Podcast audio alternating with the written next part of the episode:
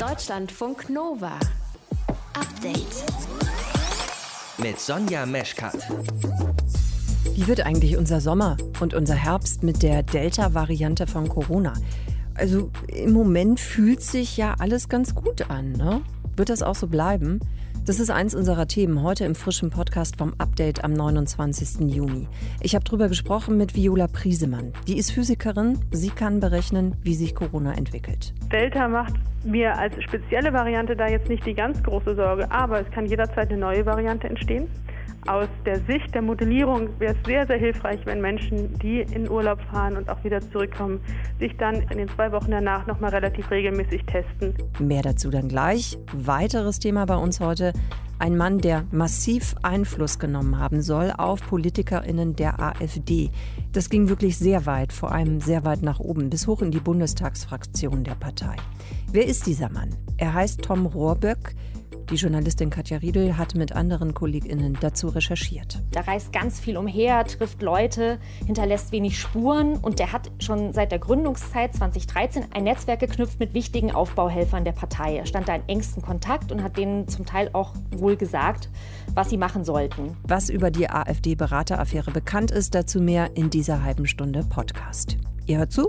Das ist schön. Deutschlandfunk Nova. Es ist verwirrend auf eine Art. Auf der einen Seite das Gefühl, das wird ein guter Sommer, weil vieles leichter ist. Niedrige Inzidenzen in Deutschland. 54 Prozent der Deutschen haben ihre Erstimpfung bekommen. Auf der anderen Seite, und jetzt kommen wir eben zu diesem Punkt verwirrend, die Delta-Variante, die sich eben so schnell verbreitet und die eventuell den Urlaub schwieriger machen könnte und vielleicht auch den Herbst bei uns.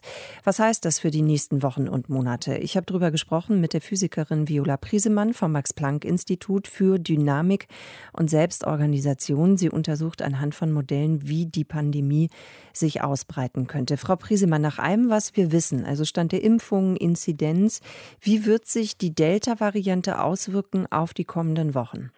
Da gibt es im Prinzip zwei Faktoren, die eine Rolle spielen.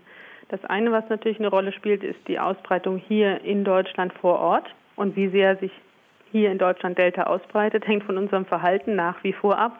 Auf der anderen Seite hängt es vom Impflevel ab. Delta einzudämmen ist, das ist ja bekannt, etwas schwieriger als die vorherigen Varianten einzudämmen. Insofern ist es eine Frage, wer sozusagen schneller ist. Ist der Impffortschritt schneller mhm. oder ist die Ausbreitung von Delta schneller. Im Moment geht man ja davon aus, dass die Zweitimpfung eben auch vor dieser Delta-Variante schützt. Aber es gibt ja eben auch Impfstoffe, die muss man nur einmal verabreichen. Und wenn wir nochmal gucken auf die komplette Impfung, damit meine ich, dass die Impfstoffe BioNTech Moderna zum Beispiel eben auch schon zweimal verimpft wurden, da liegen wir in Deutschland ungefähr bei knapp 36 Prozent. Was sagen denn Ihre Modelle? Was macht das mit der Pandemieentwicklung? Man muss bei diesen Impfungen immer bedenken, dass es da zwei Aspekte gibt, zwei Faktoren. Das eine ist, wie gut schützt sie gegen den schweren Verlauf. Das ist kein absoluter Schutz. Das sind so zwischen 90 und 95 Prozent. Und wie gut schützt es gegen Übertragung des Virus. Und gerade die Erstgeimpften, zum Teil aber auch die Zweitgeimpften, können das Virus durchaus noch weitergeben, auch wenn sie selber gar nicht mehr ein so großes Risiko haben, schwer zu erkranken.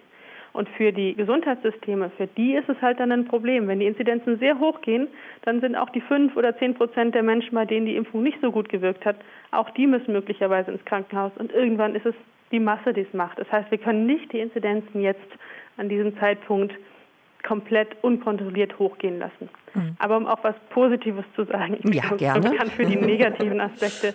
Wir sehen in England, dass sich die Fallzahlen zurzeit etwa alle zwei Wochen verdoppeln. Mhm. Und das kann ja jeder mal selber durchrechnen. Wir sind jetzt unter 10, das heißt von 10 würde man auf 20, auf 40, auf 80 gehen und das jeweils in zwei Wochenschritten. Das heißt, es dauert eine ganze Weile, bis man an den Punkt kommt, wo die Inzidenz wieder so kritisch ist, dass die Intensivstationen voll werden könnten. Mhm. Und dann wären wir gegebenenfalls dann wieder schon in Richtung Herbst oder wie denken Sie da? Ja, das äh, trifft möglicherweise dann zusammen, wenn es keine Überraschung gibt. Das ist natürlich, das äh, wissen Sie ja aus dem letzten Jahr Pandemie immer sehr schwer vorherzusagen. Wenn wir also keine ganz überraschende Escape-Variante haben, wenn wir nicht plötzlich beschließen, alle Schutzmaßnahmen aufzugeben, dann kommt im Herbst so eine kritische Phase, weil die Saisonalität auch nochmal eine Rolle spielt. Es gibt natürlich für Delta da noch keine Erfahrungen, aber man geht davon aus, dass die Saisonalität für Delta ganz ähnlich sein wird wie für die anderen Varianten. Das heißt, im Herbst kann der R-Wert nochmal hochgehen und kann es durchaus sein, dass genauso wie im letzten Herbst der Anstieg der Fallzahlen dann relativ steil wird. Und dann müssten wir gegebenenfalls wieder mit Einschränkungen rechnen. Das ist eine Frage, wie die Politik sich dann entscheidet. Und äh, das ist auch was, ich möchte einmal ganz offen sagen, was wir nicht wissen. Wir wissen nicht, wie gut das Impflevel bis dahin sein wird. Wir wissen nicht, wie gut die Impfungen gegen die dann dominanten Varianten helfen. Wir wissen nicht, welche Varianten dominant sind. Das heißt, da sind so viele Faktoren schon aus der Virologie, die wir nicht gut kennen dass die Unsicherheiten bei Vorhersagen da sehr, sehr groß sind. Ich mhm. denke, man muss das im September einfach nochmal sehr genau betrachten, wie dann die Situation ist. Mhm. Gucken wir nochmal auf die Situation im Moment. Jetzt ist Sommer, ähm, die Ferien beginnen oder kommen eben noch für einige Bundesländer eben auch. Und ich glaube, das kann man nachvollziehen, dass die Menschen einfach ein Bedürfnis danach haben, in Urlaub zu fahren, vielleicht auch mal ein bisschen abzuschalten von dieser allgemeinen Pandemienlage. So wie Sie es jetzt sehen anhand Ihrer Modelle, das einschätzen können, sehen Sie die Geschichte mit dem in Urlaub fahren und Delta trotzdem kritisch oder was sagen Sie? Also Delta ist in Deutschland ja jetzt relativ prominent. Das hat jetzt über die Hälfte der Fälle wahrscheinlich oder etwa die Hälfte der Fälle sind äh, Delta zuzuordnen.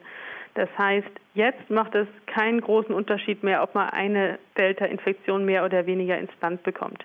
Am Anfang, wenn es neue Varianten gibt, dann ist es extrem wichtig, dass man dafür sorgt, dass die nicht zu schnell ins Land kommen, weil es einem Zeit kauft, bis sie dann dominant werden. Wir sehen ja zum Beispiel, dass Delta in England ja schon vor einigen Wochen angefangen hat, überhand zu nehmen. In Deutschland ist das jetzt erst der Fall. Delta macht mir als spezielle Variante da jetzt nicht die ganz große Sorge, aber es kann jederzeit eine neue Variante entstehen, im Prinzip. Aus der Sicht der Modellierung wäre es sehr, sehr hilfreich, wenn Menschen, die in Urlaub fahren und auch wieder zurückkommen, sich dann in den Tagen danach, in den zwei Wochen danach nochmal relativ regelmäßig testen, damit sie nicht diese Variante hier nochmal, also egal welche Variante hier verbreiten. Ihr Appell am Ende ist angekommen, Frau Priesemann. Vielen Dank. Was macht die Delta-Variante mit dem Sommer und mit dem Herbst hier bei uns in Deutschland? Antworten von der Physikerin Viola Priesemann. Danke Ihnen. Vielen Dank. Deutschlandfunk Nova.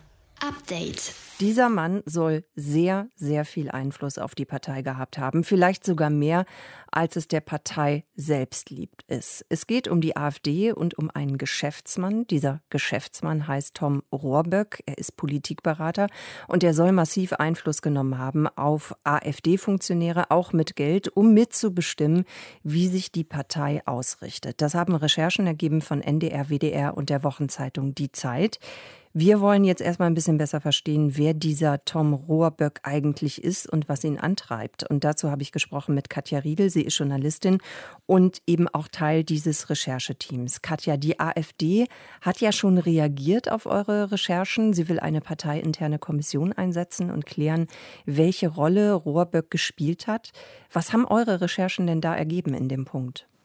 Also man muss sich diesen Mann, der immer eine ganz große Sonnenbrille trägt, der sehr blond ist, ein bisschen vorstellen wie so eine Art James Bond. Der reist ganz viel umher, trifft Leute, hinterlässt wenig Spuren und der hat schon seit der Gründungszeit 2013 ein Netzwerk geknüpft mit wichtigen Aufbauhelfern der Partei. Er stand da in engsten Kontakt und hat denen zum Teil auch wohl gesagt, was sie machen sollten. Wir haben ganz starke Hinweise, dass er in dieser Zeit mindestens einem dieser Gründer auch für seine politische Aufbauarbeit und eben Förderung politischer Karrieren Geld bezahlt hat. Mhm.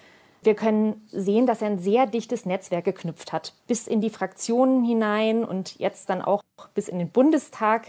Er hat sogar bis in die Parteispitze geschafft und wir können nachweisen, dass er zweieinhalb Jahre lang engen Kontakt zu Alice Weidel hatte, die ja Fraktionschefin ist und jetzt auch die Spitzenkandidatin für die Bundestagswahl und die uns das auch im Interview im Grunde genommen bestätigt hat. Mhm. Also es geht richtig, richtig weit nach oben mit der Einflussnahme dann in der Partei, in der AfD. Wie kann man sich das denn vorstellen? Also wenn wir jetzt von dir hören, dass er eben Karrieren beeinflusst haben soll, wie ist das dann abgelaufen? Also er hat Politiker, Politikerinnen der AfD beraten, aber ja scheinbar ohne Gegenleistung. Genau, also eine Gegenleistung ist, weiß ich jedenfalls nicht, was es sein sollte. Ich muss auch ehrlich sein, ich habe mir den Mann jetzt drei Jahre und sein Wirken angeguckt und kann natürlich nicht jede Frage beantworten. Mhm. Wir sehen aber beispielsweise eben, dass er mal Personen vorschlägt, die in bestimmte Positionen kommen sollen innerhalb der Fraktion, äh, die dann auch angestellt werden. Wir sehen, dass er sich einmischt in zum Beispiel Landesvorstandswahlen. Da haben wir die Beispiele aus Bayern und aber auch einer aus Baden-Württemberg, wo er sich ganz aktiv eingemischt hat, wo man sich einfach fragt, warum macht der Mann das? Warum mischt er sich ein? Ähm, verdient er damit Geld? Wir wissen es nicht. Hm. Also geht es um was anderes, um Macht? Ja, also wir haben ja mit über 1000 Personen gesprochen, mit Leuten auch, die ihn aus seinem geschäftlichen Umfeld kennen, Leuten, die ihn aus der Vergangenheit kennen. Eine Mitarbeiterin, die lange mit ihm in engstem Kontakt war, die hat uns gesagt, ihm geht es um politische Macht, aber auch darum, gerade in äh, konservativen Parteien, rechten Parteien Macht zu erlangen, die zu fördern, die nach vorne zu bringen. Ja. Hm. Da komme ich nochmal auf das Netzwerk zu sprechen, von dem du ja auch gerade schon ein bisschen was erzählt hast. Wie groß ist das denn? Wie weit verzweigt? Konntet ihr das besser rausfinden in eurer Recherche? Wir können sehen, dass er vom Kreisverband und auch von den Jugendorganisationen angefangen bis hin äh, in den Bundestag ein Netzwerk hat. Alice Weidel hat uns gesagt, dass sie davon ausgeht, dass die Hälfte der Bundestagsfraktion, die ist im Moment 88 Köpfe stark, mit ihm in Kontakt sei mhm. und mit ihm zu tun hat, von ihm eingeladen worden ist. Die selbst war mit ihm in Luxushotels, wie auch mehrere andere Funktionäre. Das Netzwerk erstreckt sich aber auch in die Landtage hinein. Das ist eben nur die AfD. Wir wissen auch, dass er engste Kontakte hat, auch zum NPD-Chef zum Beispiel. Mhm. Also es betrifft durchaus auch noch andere Parteien. NPD, AfD, welche noch? Der hat rein biografisch seine Vergangenheit in der CDU begonnen. Seine ganze Familie war in der Lokalpolitik. Er hat aber dadurch auch aus seiner Heimat Seligenstadt enge Kontakte zu Leuten, die richtig was geworden sind, sowohl in der CDU als auch in der FDP. Einer seiner Jugendfreunde, mit dem er später auch sehr viele Firmen gegründet hat, ist einer der einflussreichsten hessischen FDP-Politiker und es sagen uns einige Quellen, dass er auch in die Bundestagsfraktion enge Kontakte hat, können das auch für die CDU nachweisen. Da hat er auch immer wieder CDU-Politiker eingeladen. Hm. Wenn wir jetzt von Tom Rohrböck sprechen, sagen wir auch immer wieder, das ist ein Geschäftsmann. Womit macht er denn dann eigentlich konkret Geschäfte? Ja, das ist auch ein weites Feld, was er alles so tut. Der Mann betreibt mutmaßlich sehr, sehr viele Internetseiten und damit auch ein großes Firmennetzwerk, die sogenannten Depeschen. Die heißen nicht alle Depesche, aber manche heißen zum Beispiel Hessen-Depesche, Bayern-Depesche, Sachsen-Saar-Depesche, Dutzende solche Portale die sehr seltsame, journalistisch fragwürdige Angebote liefern, die zum Beispiel aber auch ganz gezielt Politiker hochschreiben oder niedermachen, haben alle einen eher konservativen Einschlag und er hat zudem verschiedene Investmentfirmen, in denen ganz normale kleine Leute eben auch ihr Geld anlegen konnten mit enormen Zinsversprechen. Wir haben mit mehr als ein Dutzend von diesen Menschen, deren Verträge uns da vorlagen, durch eine Quelle, haben wir gesprochen und da hat fast keiner irgendwie was von seinem Geld wieder gesehen. Und dann sehen wir eben, wir konnten eintauchen in dieses Firmennetzwerk und konnten mit ehemaligen Geschäftsführern sprechen, die uns dann auch erzählt haben, welche leider sehr üblen Erfahrungen sie mit ihm gemacht hatten. Und die konnten uns dann eben auch in die Unterlagen blicken lassen. Und dann spreizt sich quasi ein Firmennetzwerk auf, das bis nach Dubai reicht und nach Liechtenstein. Die AfD will ihre Berateraffäre aufklären. Es geht um den Einfluss des Politikberaters Tom Rohrböck. Wer der Mann ist, ich habe darüber gesprochen mit Katja Riedel. Deutschlandfunk Nova. Update. Wie Zivilcourage aussehen kann, wie wichtig sie ist, das konnte man am vorigen Freitag in Würzburg sehen. Mehrere Menschen haben versucht, den mutmaßlichen Attentäter, einen abgelehnten Asylbewerber aus Somalia, aufzuhalten, ihn daran zu hindern, auf weitere Personen einzustechen. Einer dieser Menschen ist Shia Rabir, ein Kurde, auch er ist Asylbewerber. Und für seine Zivilcourage sollte man ihm den deutschen Pass geben. Das fordern jetzt viele. Ginge das denn in Deutschland? Johannes Döbbelt aus dem Nova-Team hat dazu recherchiert. Johannes, um das noch mal besser zu verstehen, was da passiert ist, ähm, was hat Shia Rabir in der Würzburger Innenstadt genau gemacht? Wie hat er reagiert? Also er war eben zufällig vor Ort am Freitagnachmittag da in Würzburg und im Interview mit dem Bayerischen Rundfunk hat er erzählt, dass er den Attentäter gesehen hat, wie der vier oder fünfmal mit einem Messer auf einen Mann eingestochen hat. Ja, und er sagt weiter, in dem Moment wurde ihm schwarz vor Augen, er konnte es nicht mehr länger aushalten und ist dann eben auf den Angreifer zugegangen. Und in den verschiedenen Videos, die es aus Würzburg gibt, da sieht man dann, dass sich Chia Rabia dem Attentäter entgegenstellt. Also er versucht zum Beispiel mit so einer großen Handtasche mhm. nach dem Täter zu schlagen und ihn dann so zurückzudrängen und auch so ein paar Kampfsportartige Bewegungen sind mit dabei. Chia Rabia sagt, dass er keine Angst gehabt habe und dass es für ihn selbstverständlich gewesen sei, sich dem Angreifer entgegenzustellen, auch wenn er dabei eben sein eigenes Leben in Gefahr gebracht hat. Jetzt gibt es eben die Forderung, gebt doch diesem Mann, diesem ja, Asylbewerber, der eben gerne hier bleiben würde in Deutschland, auch die deutsche Staatsbürgerschaft für seinen heldenhaften Einsatz. Geht das? Im Prinzip schon. Also es gibt ja zwar keine Einbürgerung wegen heldenhafter Taten oder besonderer Verdienste für die Gesellschaft oder sowas, aber es gibt die sogenannte Ermessenseinbürgerung. Das geht dann, wenn die zuständigen Behörden sagen, es besteht ein öffentliches Interesse an der Einbürgerung von Shia Rabia. Das gibt es zum Beispiel öfter mal bei Spitzensportlerinnen und Sportlern, die jetzt gern für Deutschland zum Beispiel in der Nationalmannschaft oder bei Olympia antreten möchten. Die können dann eben auf diesem Weg den deutschen Pass bekommen. Für so eine Ermessenseinbürgerung muss man aber ein paar Voraussetzungen erfüllen. Das hat mir Oda Jensch erklärt, die ist Fachanwältin für Migrationsrecht. Das erste wären zum Beispiel sprachliche Fähigkeiten, das nächste wären dann Sicherung des Lebensunterhalts und nicht zuletzt, wie ich jetzt auch nur der Presse entnommen habe, seit 17 Monaten erst im Land. Also das Minimum für eine Einbürgerung wäre eigentlich sechs Jahre. Also all diese Voraussetzungen, also ähm, ausreichende Sprachkenntnisse, sein eigenes Geld verdienen und schon mindestens sechs Jahre im Land leben, all das erfüllt Shia Rabia nicht. Die Behörden, die können zwar sagen, äh, wir sehen das bei einzelnen Punkten jetzt nicht so streng, aber insgesamt ist das doch eher unwahrscheinlich, sagt Anwältin Oder Jensch, dass er jetzt dadurch eine deutsche Staatsbürgerschaft bekommt. Okay, er ist aktuell Asylbewerber. Gibt es denn eine Chance, dass er zwar keinen deutschen Pass, aber eben dann ein Aufenthaltsrecht in Deutschland bekommt?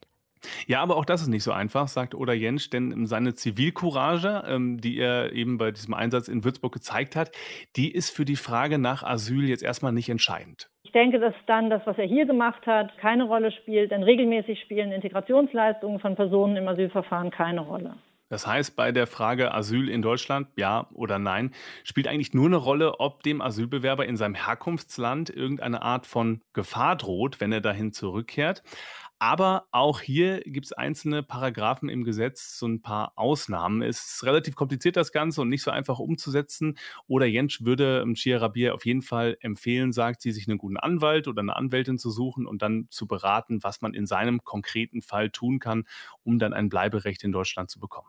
Was sagt äh, Rabier denn eigentlich selbst zum Thema Einbürgerung oder Aufenthaltsrecht? Also er hat gegen der Süddeutschen Zeitung gegenüber gesagt, dass er stolz sei, dass er helfen konnte und er habe das jetzt nicht für eine Medaille oder für einen deutschen Pass getan. Er würde sich aber freuen, sagt er, wenn er jetzt tatsächlich die deutsche Staatsbürgerschaft bekommen sollte, aber wenn nicht, dann wartet er einfach wie alle anderen Asylbewerber, sagt er, auf einen Termin bei der Ausländerbehörde. Shia Rabir, Asylbewerber aus dem Iran, hat sich in Würzburg dem Attentäter mutig entgegengestellt. Eine große Chance auf einen deutschen Pass hat er dadurch aber wohl nicht. Johannes Döbbelt aus dem Nova-Team hat's recherchiert. Deutschlandfunk Nova. Update. Tiertransporte in Nicht-EU-Länder sollen verboten werden. Das hat die Bundeslandwirtschaftsministerin Julia Klöckner angekündigt. Sie will dazu einen Vorschlag gemeinsam mit den Niederlanden und Luxemburg beim Treffen der EU-Agrarministerinnen vorbringen. Und diese Tiertransporte, wir haben auch schon darüber berichtet in Deutschlandfunk Nova, die stehen ja schon sehr lange in der Kritik, eben weil die Tiere sehr, sehr eng zusammengepfercht werden in Lastwagen. Die werden oft nicht ausreichend versorgt und dazu sind die Wege eben noch sehr, sehr weit. Michael Mararens leitet den Bereich Transport und Schlachtung am Friedrich-Löffler-Institut und ich konnte vorm Update mit ihm sprechen. Herr Mararens, ist das jetzt eine gute Nachricht, dass Transporte in Nicht-EU-Länder verboten werden sollen? Sie haben ja eben schon gesagt, dass es sich hier um einen Antrag handelt, der sich an den Rat richtet. Im Grunde genommen erwarte ich keine Änderung mhm. in dieser Richtung, dass ein tatsächliches Verbot von Drittlandsexporten ausgesprochen wird. Es gibt Mitgliedstaaten, die sehr stark Tiere exportieren, auch Schlachttiere, was Deutschland ja schon gar nicht mehr macht. Also insofern werte ich das Ganze eher als eine schlechte Nachricht. Mhm. Um das noch mal ein bisschen besser einordnen oder einschätzen zu können, Herr Mararens, wie viele dieser sehr langen Tiertransporte gibt es denn überhaupt? Da muss man natürlich so ein bisschen nach den Tierarten unterscheiden. Zum Beispiel Rinder. Für die Zucht werden aus der EU etwa 217.000 Tiere pro Jahr im Jahr 2019 exportiert und für die Schlachtung etwa 72.000. Also alles in einem Runde 300.000 Rinder. Mhm. Während etwa mehr als 3,1 Millionen Schafe in Drittländer exportiert werden. Und die Hauptabnahmeländer für Zuchttiere sind Russland, Algerien, die Türkei und Usbekistan, während die Hauptabnahmeländer für Schlachtrinder sind Libanon, Kosovo und Bosnien und Herzegowina, also die Balkanstaaten. Und welche Regeln gelten denn dann jetzt aktuell für diese Tiertransporte, beziehungsweise wie wird das kontrolliert? Die EU Tierschutztransportverordnung, wenn man so will, Ne, und auch die Kommission hat über das sogenannte Lebensmittel- und Veterinäramt, die schicken sozusagen Missions in die Mitgliedstaaten, um zu evaluieren, wie weit denn diese Mitgliedstaaten die Vorgaben der EU-Verordnung umsetzen. Und in diesen ganzen Zusammenhängen hat sich durchaus gezeigt, dass die abfertigenden Behörden, obwohl sie dazu verpflichtet sind, die, ich sag mal, eine Übersicht über den Verlauf geplanter Transporte in Drittstaaten gar nicht sicherstellen können.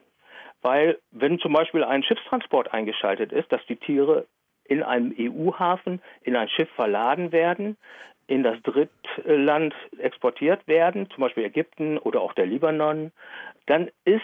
Ähm, das heißt, ab da kann man es eigentlich gar nicht mehr kontrollieren. Da kann man gar nicht mehr nachverfolgen, weil mhm. diese Drittstaaten haben ja gar nicht die Rechtsetzung äh, zum Tierschutz beim Transport in dem Fall. Die haben auch gar nicht die zuständigen Behörden. Da gibt es keinen Informationsverkehr. Wir haben aber einen EuGH-Beschluss, wir haben sogar zwei Beschlüsse, nach denen die Bestimmungen der EU-Verordnung bis zum Erreichen des endgültigen Bestimmungsortes im Drittland gelten. Aber die zuständigen Behörden können das gar nicht überwachen. Was müsste denn dann passieren, damit sich diese Situation bessert bei den Tiertransporten, also gemäß äh, des Tierschutzes? Ne? Ja, im Grunde genommen äh, kommt ja die Forderung nach einem Verbot von Drittlandsexporten nicht von ungefähr. Die ist tierschutzfachlich begründet nach den Erfahrungen, die wir in den letzten Jahren und Jahrzehnten gesammelt haben. Aus Deutschland heraus lautet die Begründung ja, ja, wir exportieren quasi nur noch Zuchttiere in den nordafrikanischen oder auch in den zentralasiatischen Raum zum Aufbau einer Milcherzeugung in diesen Ländern. Da hat sich aber im Grunde genommen seit den letzten 30 Jahren so gut wie gar nichts getan.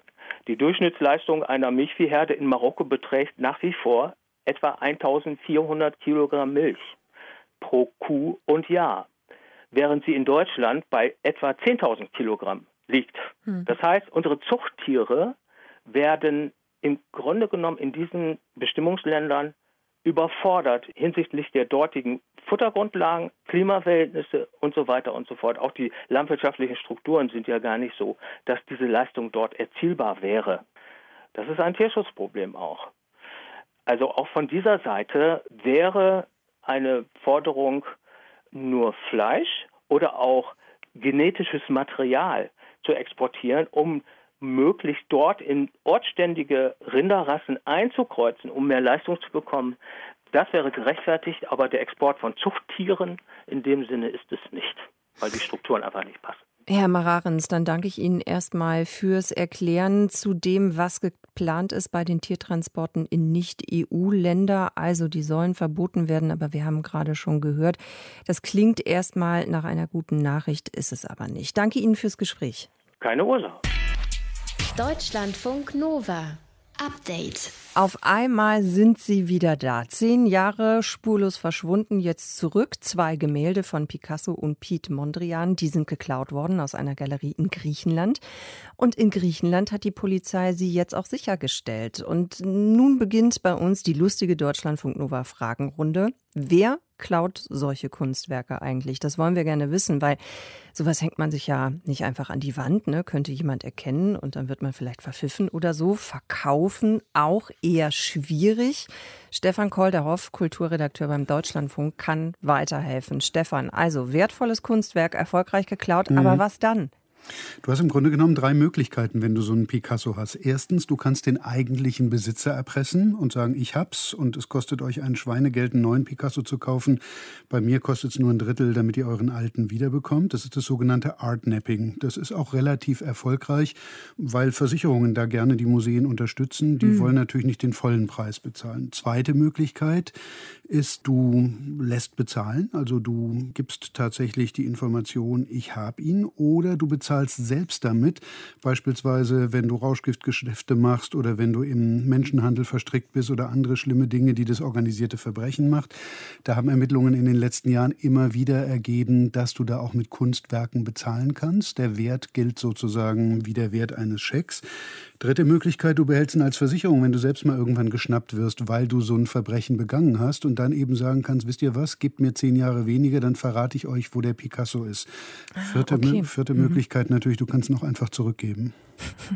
ja, aber wer macht das schon? Oder hm. passiert das manchmal, dass sie einfach zurückgegeben werden? Ja, ganz selten schon, weil die Leute nämlich gedacht haben, wenn wir das klauen, dann können wir das ganz schnell zu Geld machen und, und verkaufen es irgendwie. Und dann merken sie aber nach einem halben Jahr, so einfach ist das alles gar nicht. Und dann wird er eher lieber zurückgegeben. Ist ja schließlich auch ein Beweismittel.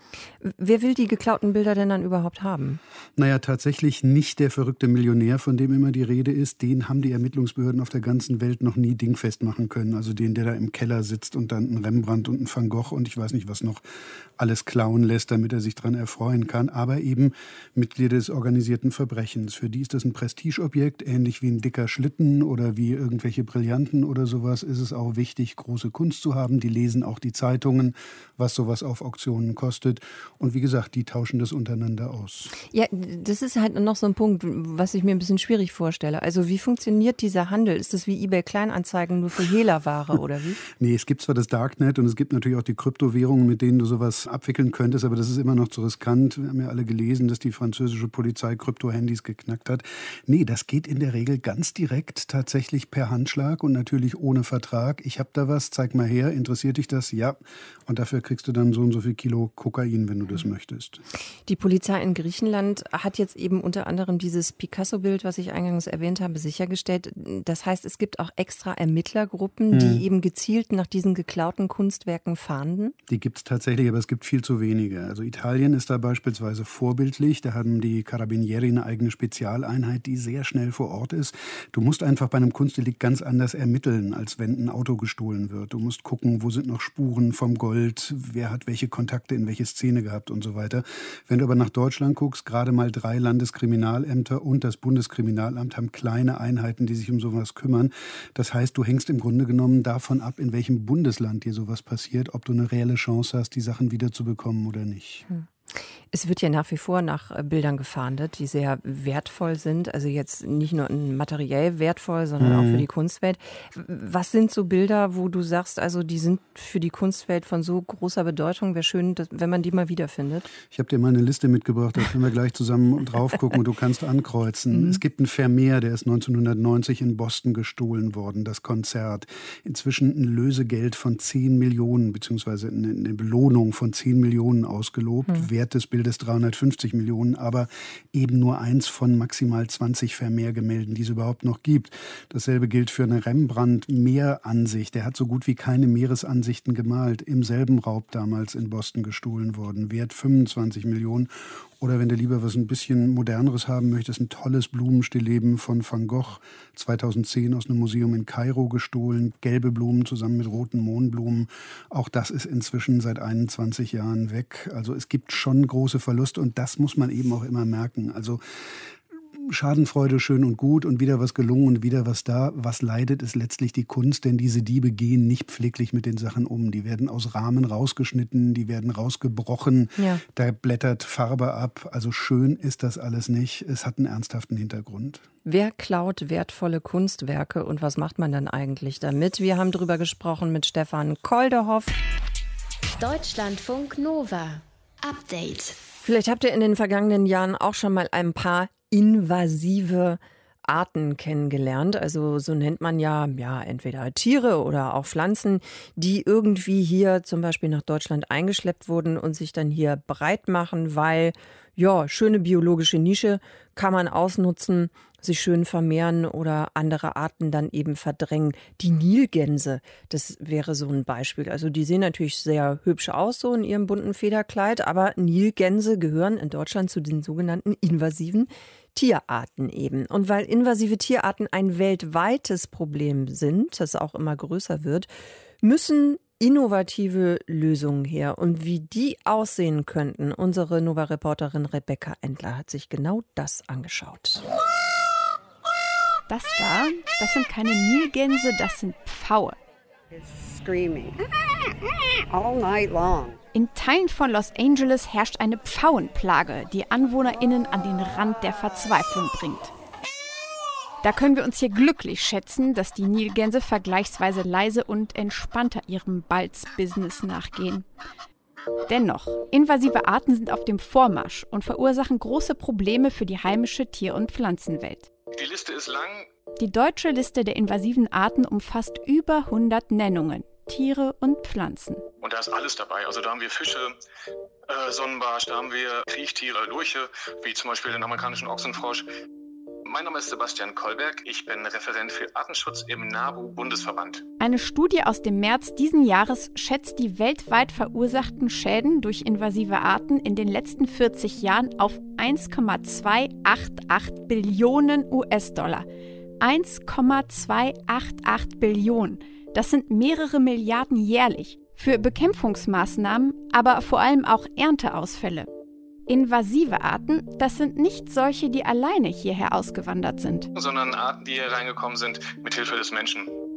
Mit uns, den Menschen, fängt das Problem nämlich an. Beispiel. Der, den kennt ja jeder, den Waschbär. Der ist ja auch schon in Deutschland etabliert. Hergebracht aus Nordamerika wurde er, um als Pelztier zu dienen. Und dann wurde er einfach ausgesetzt und zum Problem. Zum Beispiel für die europäische Sumpfschildkröte, die vom Aussterben bedroht ist und deren Eier den Waschbären aber ganz vorzüglich munden.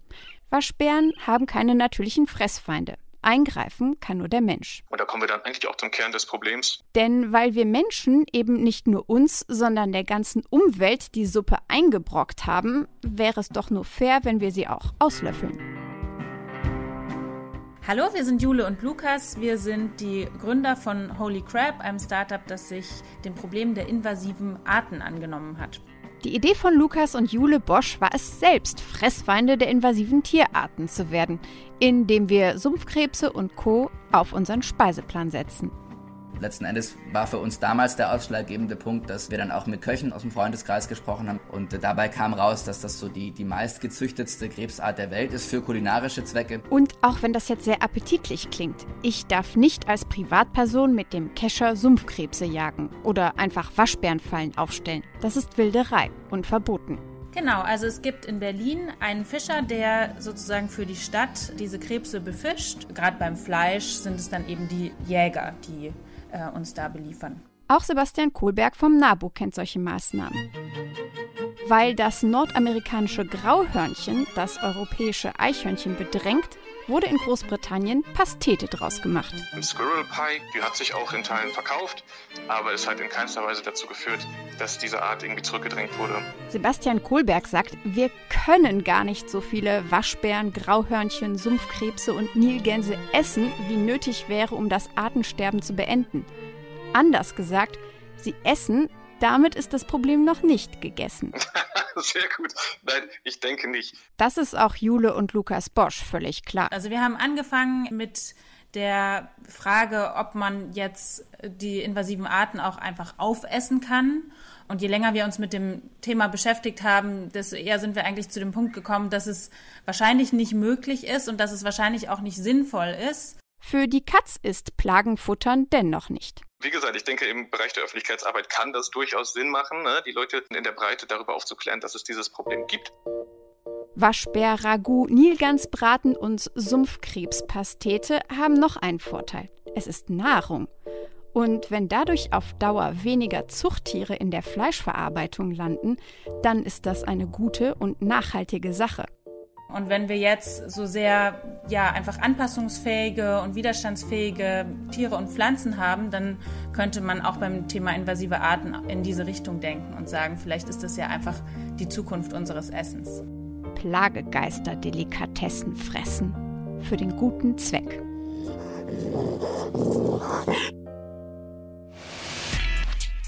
Deutschlandfunk Nova. Update. Montag bis Freitag, immer zwischen 18 und 20 Uhr. Mehr auf deutschlandfunknova.de.